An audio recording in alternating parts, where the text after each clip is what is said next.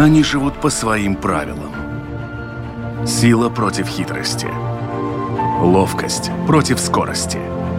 Иногда нам кажется, что они нам подчинились. Или что знаем о них все. Но чаще это не более чем заблуждение. О нас в жизни животных и о них в нашей жизни. В программе «Дикая натура».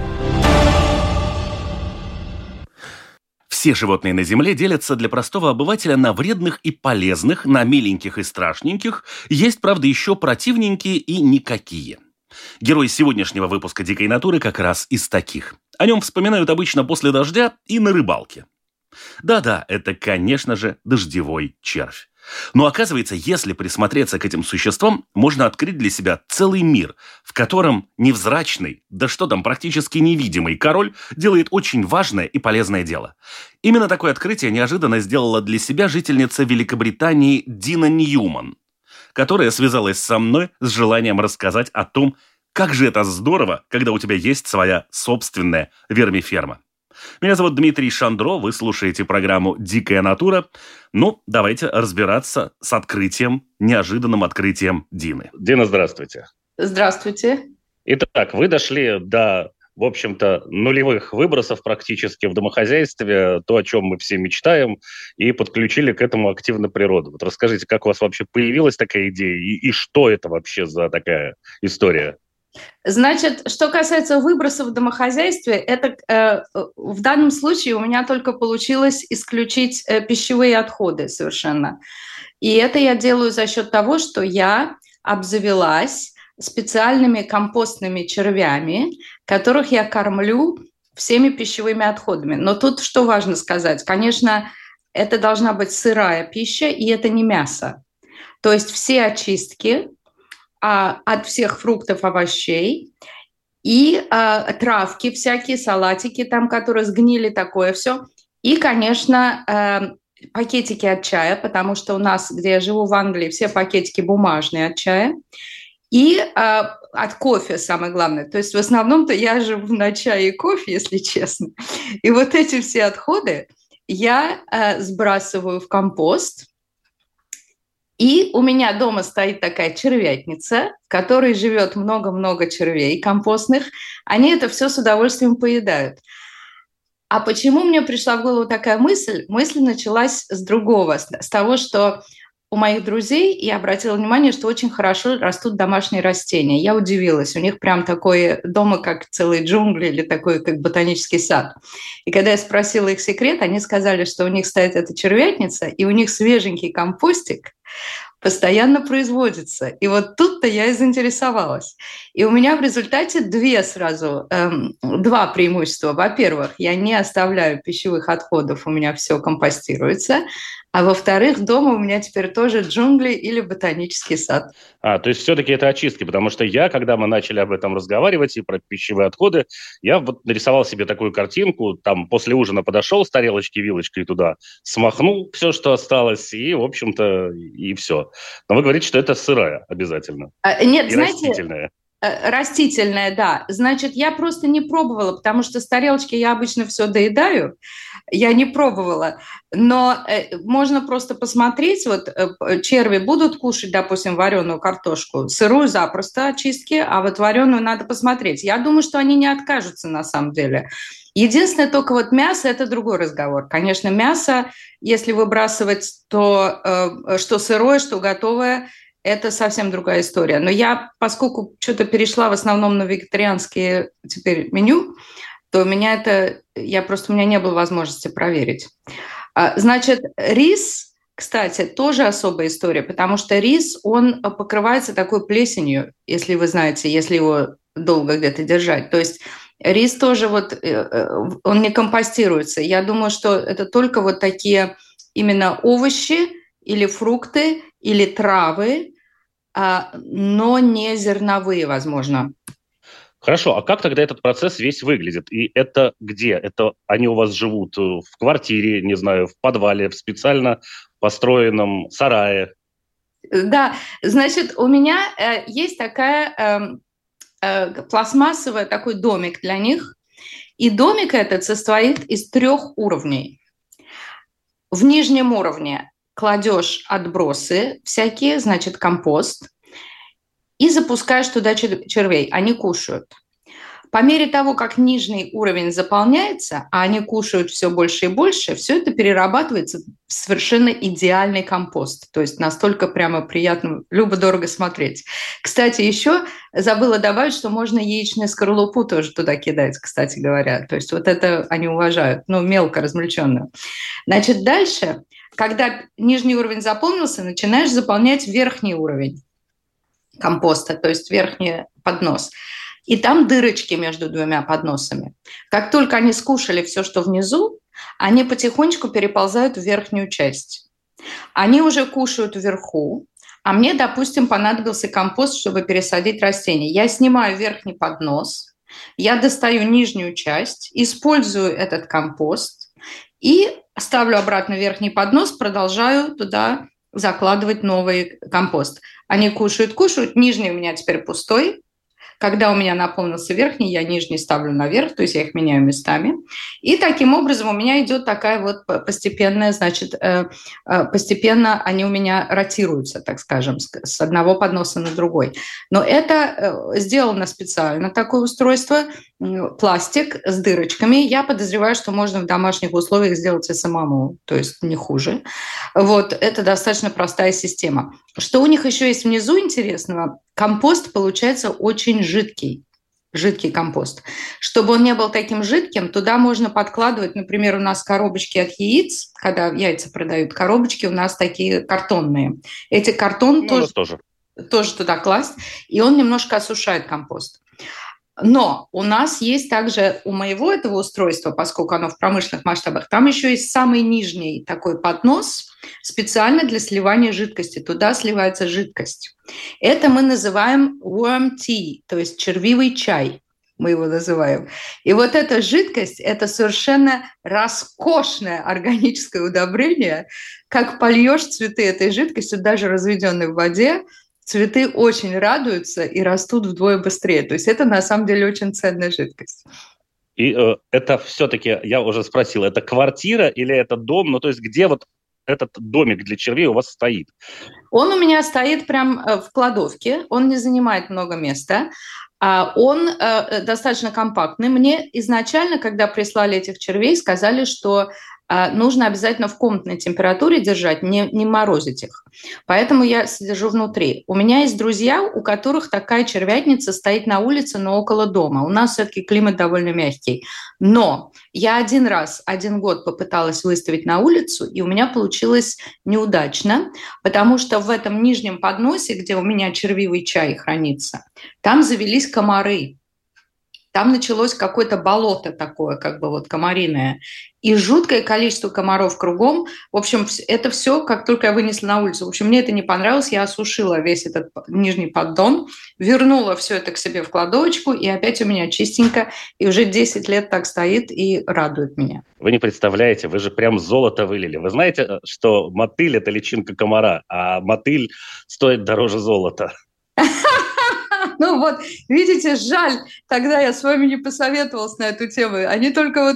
Э, там было очень много личинок в этом болоте, и я не знала, куда их девать, если честно. Я перешлю в, Риге, по, в Ригу по почте в следующий раз, если что.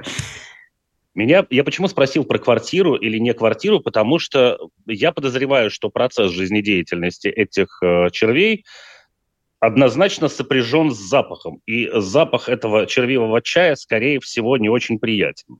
Вообще никакого запаха. Нет запаха совсем. То есть нету запаха ни от червятницы никакой, ни от этого чая никакого запаха нет вообще. Я даже, когда сначала я обзавелась этой червятницей, я так обрадовалась. Настолько я была в восторге от всей этой затеи, когда обзавелась своей червятницей, что я даже носила друзьям в бутылочке вот этот червивый чай, чтобы их угостить. Но не им за столом подать, конечно, а чтобы они свои цветы поливали.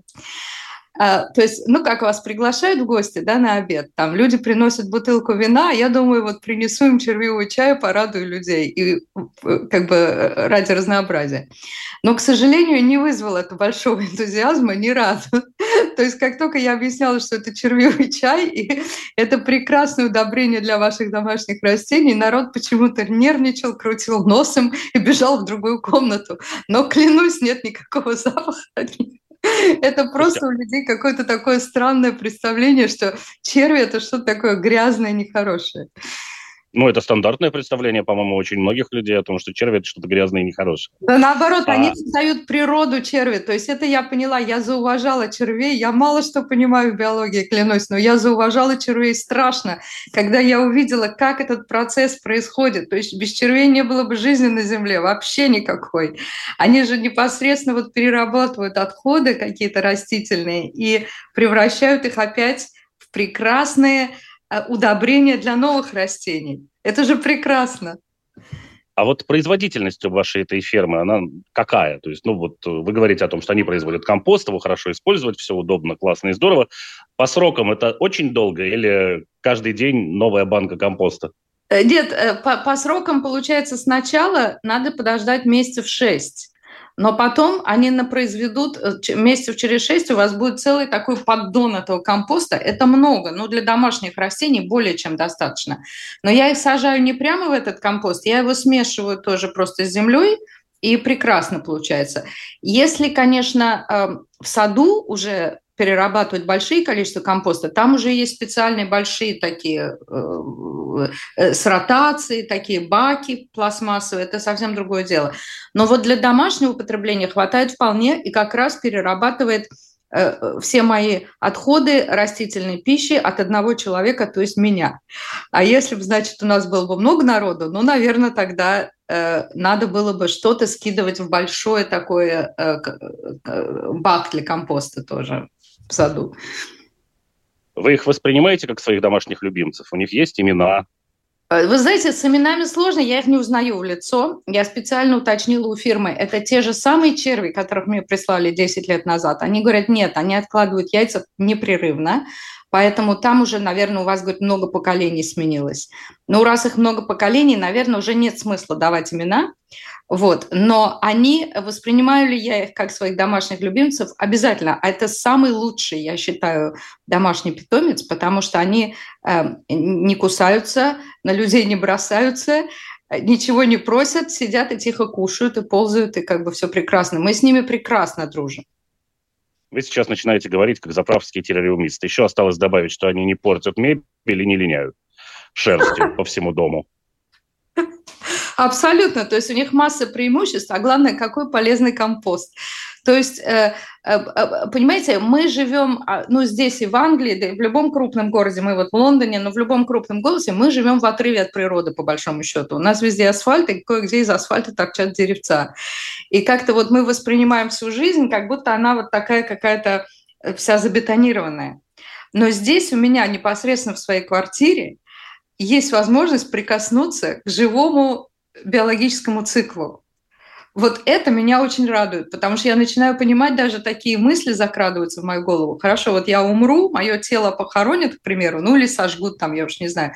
Но в любом случае идет какой-то круговорот в природе. То есть можно, допустим, это что-то удобряет, какую-то почву, потом что-то вырастает. И вот от этой мысли становится как-то очень легко на душе. Но это уже такое мое э, размышление.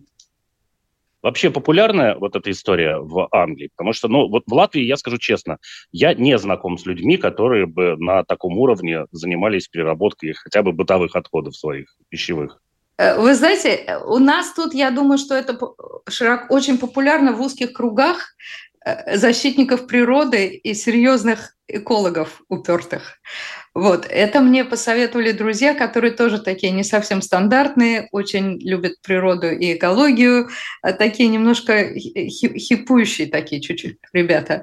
Вот, и когда я, ну я не такая, я как раз человек очень такой э, аккуратный, простой и незамысловатый в этом смысле. Я не ищу э, специально каких-то э, способов шокировать людей или их чем-то удивить, но я прям полюбила своих червей, и меня вправду удивило, что больше никто из моих таких благоустроенных друзей почему-то не восхитился этим процессом. То есть это, это не то, чтобы популярно, может, у молодежи, но вот э, такие приличные, э, благополучные жители, э, благополучные граждане средних лет, они как-то пока что шокируются от такой идеи обмениваетесь домашними питомцами. У этого есть и, в общем-то, вполне прикладное применение. Дело в том, что в больших э, колониях рано или поздно происходит э, то, что называется имбридингом.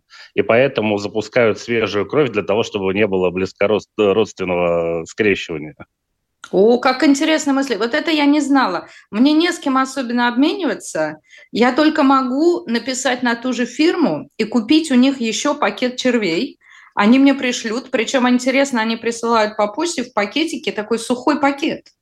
То есть и там такие крохотулечки черви, но там э, э, сухо. Но если их сразу запустить в этот самый компост, то там они радуются, начинают расти, хорошеть и развиваться, свой, вот, и жить своей червивой жизнью. Возможно, стоит мне новых закупить, чтобы избежать имбридинга, вот, но, но пока что я этого не делала. Вот 10 лет уже у меня как-то вот так идет. Что вы же помните, как у королевских семей раньше было. Они же все родственники были. И добром это рано или поздно не заканчивалось. Вы правы, э, Дмитрий, я рада, что мы поговорили, потому что это мне теперь открывает новые горизонты, действительно. Мне нужно как-то разнообразить генофонд своих, своих червей, вот. но по ним незаметно абсолютно, вот у них как, уже начался имбридинг или пока нет, потому что они вроде ведут совершенно нормальный образ жизни и как-то не, не, не выказывают никаких признаков стресса. Вот это тоже, кстати, знаете, это тоже меня радует, как-то успокаивает. Вот откроешь эту крышку, посмотришь, они там ползают, и как-то на душе легко. То есть жизнь продолжается, все нормально. Понимаете, нет никаких драм, нет никаких вот... Потом, ну, какие-то черви умерли натурально, оставили потомство. И вот такой вот, ну, все живут своей жизнью. И если вписаться вот в такой цикл биологический, то как-то легчает на душе. Вот опять как-то сегодня у меня почему-то такие философские настроения. А вот эти ваши черви, они, в общем-то, классические английские, не в том смысле, что они э, в котелке и с тростью, а в том смысле, что если их выпустить на улицу, они способны жить в Великобритании или нет? Вы знаете, э, изначально, когда я а, покупала их вместе с червятницей, то мне сказали – червятницу надо держать в помещении, потому что они не вынесут нашего климата в холодных условиях. То есть на улице нельзя. Получается, не местные. Но с другой стороны, когда я высаживаю некоторые свои растения на улицу, потому что они уже выросли достаточно большие, там оказываются внутри в компосте еще некоторые черви. И я, когда их высаживаю на улице, эти черви внутри компоста живут. То есть потом я, допустим, скапываю или что-то, смотрю опять черви. Но с другой стороны, может, это уже другие черви. Вот в чем беда-то. Поэтому я не знаю. А я вижу, что почву они точно обогащают. А вот какие особи выживают в нашей зиме, у нас, ну, около ноля бывает, вот так скажем, зимой, самое холодное. Какие особи выживают, какие нет, вот тут я не скажу. Но я... на улице у нас живут более крупные черви. У меня они мелкие как-то, помельче. Вот те, которые в червятнице. Надо больше отходов, возможно. Думаете, они худенькие? Полно отходов. Нет-нет, они с удовольствием и кушают, и это занимает какое-то время. Просто они, мне кажется, они такие изначально, их, насколько я понимаю, их еще используют в рыбной ловле, то есть они такие маленькие черви, которые используют как наживку тоже. Вот, они не очень большие, они, ну, максимум, скажем, сантиметра два длиной, вот. А Э, на улице-то у нас ползают, ну, 4-5 сантиметров запросто, такие крупные земляные черви, то есть явно более такие, видимо, морозоустойчивые или подходящие к нашему климату. Хорошо, огромное спасибо за рассказ. На самом деле, э, ваше вдохновение, ваш восторг от э, такого вот биологического процесса прям под боком, в общем, даже вдохновляет, может быть, тоже попробовать завести себе такую червивую ферму.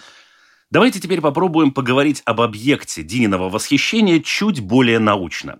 И в этом нам поможет энтомолог, представитель Даугавпилского зоопарка и большой любитель всего, что двигается, Валерий Вахрушев. Валерий, приветствую. Да, приветствую, Дмитрий. Итак, вот мы с э, Диной обсудили ее эти, в общем-то, захватывающие страсти в червивом семействе, которое, как оказывается, помогает ей в цветоводстве. И это такой хороший симбиоз человека и природы. Но вот, тем не менее, был э, ряд таких вот э, вопросов, которые, возможно, стоило бы прокомментировать кому-то, кто захочет вдруг таким заняться, чтобы он об, об этом знал.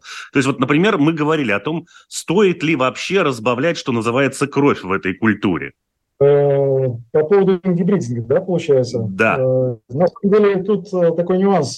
Черви, как известно, это животные, относящиеся к олигохетам, именно кольчатые черви, это малощетинковые черви, это дождевые черви, да? Мы сейчас говорим о дождевых червях. Ну и, в принципе, все олигохеты считаются гермафродитами. Вот. Но тем не менее, то есть, ну, понимаете, что это наличие женского и мужского полового признака, однако при размножении у них очень все сложно и оригинально, и в то же время просто. Дело в том, что э, для размножения необходим партнер в любом случае. А это значит, у них половое э, размножение присутствует. Э, конечно же, э, для спаривания нужен партнер, и происходит так называемое ну, перекрестное оплодотворение, в принципе. Э, если мы внимательно присмотримся к червям, к дождевым червям, ну, все знают дождевых червей, мы сейчас не будем, наверное, углубляться, про это уже было много сказано, то при внимательном рассмотрении взрослого червя мы можем видеть на теле червя такое образование, железистое образование, где-то около недалеко от головы, э, под названием поясок. Это очень хитрая штука, которая как раз и помогает им, в общем-то, размножаться и продуцирует очень интересный орган под названием кокон. При встрече партнера, то есть они переплетаются, разумеется, и обмениваются спермой. В области поиска образуется такое ну, коконообразное железистое образование, которое потом начинает двигаться в сторону головы. То есть такая муфта, которая одевается буквально на тело червя, он в ней находится – и она постепенно продвигается в сторону головы, проходит через яйцеводы, которые находятся также в сегментах э, тела червя, открываются в этот кокон, откладываются туда яйца, продвигается дальше, проходит через семяприемники, туда поступает сперма, и кокон э, снимается с тела червя. То есть кокон имеет с двух сторон отверстий. После, после скидывания этого кокона кокон запечатывается с двух сторон, ну, слегка напоминает форму лимона, да, там импровизация, ну, типа лимончик такой небольшой. И вот в этом коконе происходит оплодотворение. Получается вообще интересный факт, что у червей оплодотворение вообще наружное в таком случае, да? То есть вот такой интересный момент.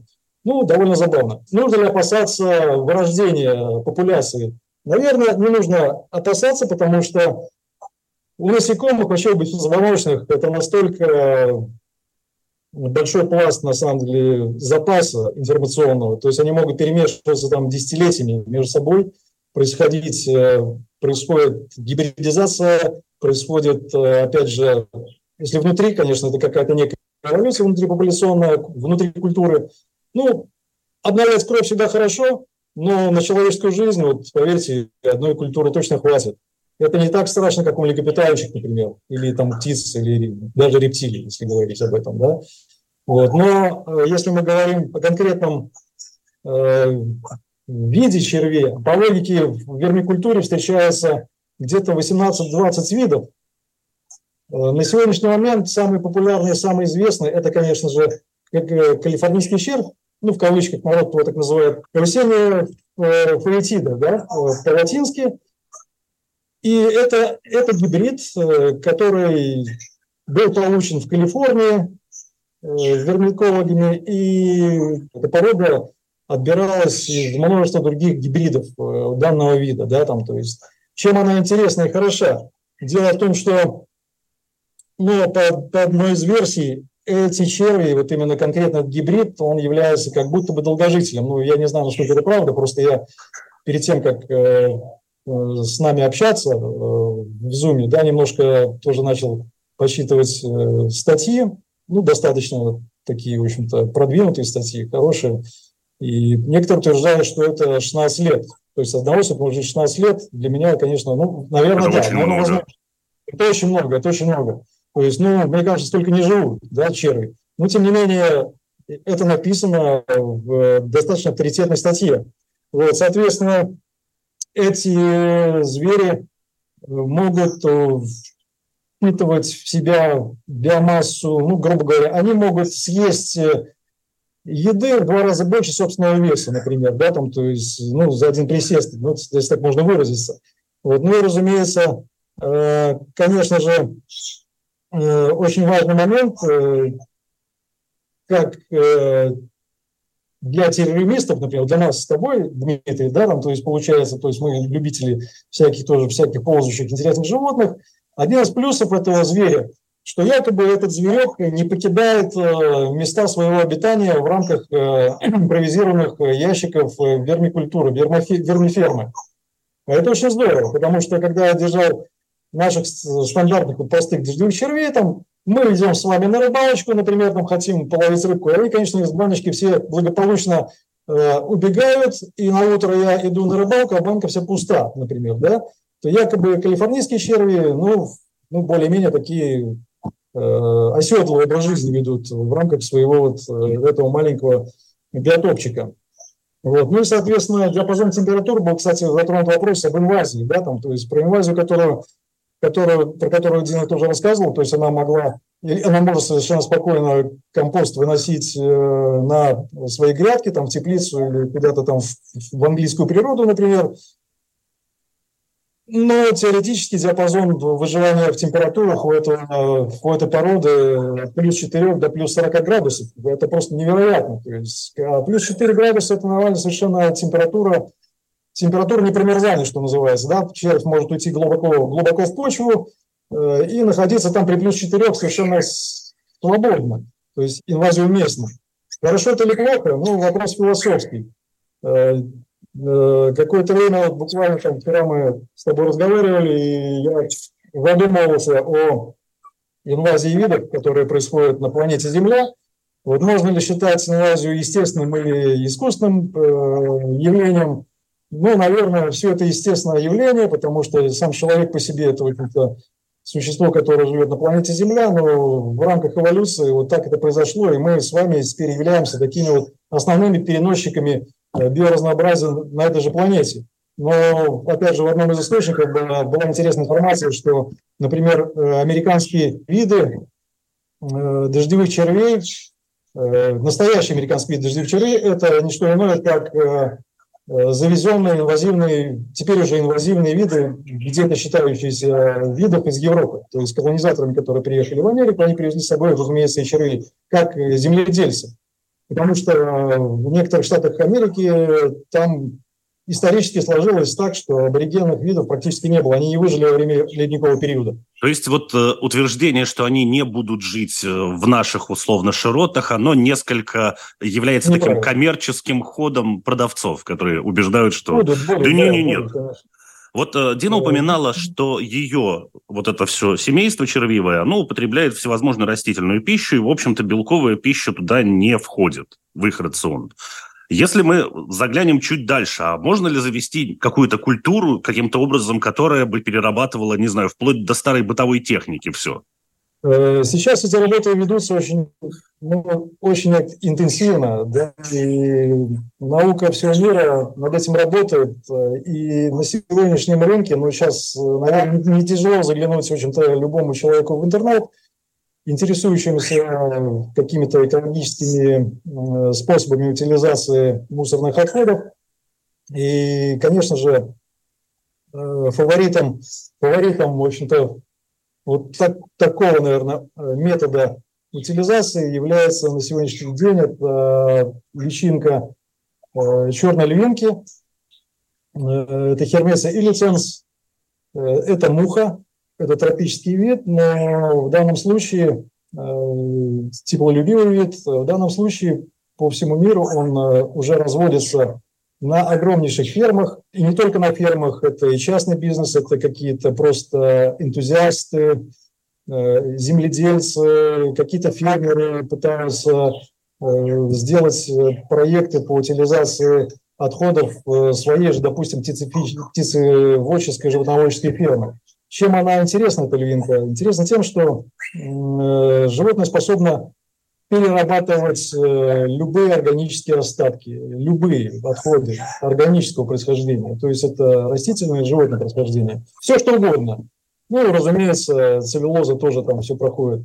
Вот. Э, есть некие сложности в содержании, например, сложность содержания формы имага. То есть когда э, мы получаем муху, взрослую форму этого вида, то, конечно же, для мухи нужны специальные условия. Муха, конечно же, умеет летать, а значит, э, в лаборатории или на ферме у вас должны быть э, какие-то замкнутые пространства для э, лета мух и для их полноценного спаривания. Для полноценного спаривания им необходимо определенное освещение с определенной температурой и с определенным питанием. И, в общем-то, все остальное происходит очень просто. Чем она очень хороша?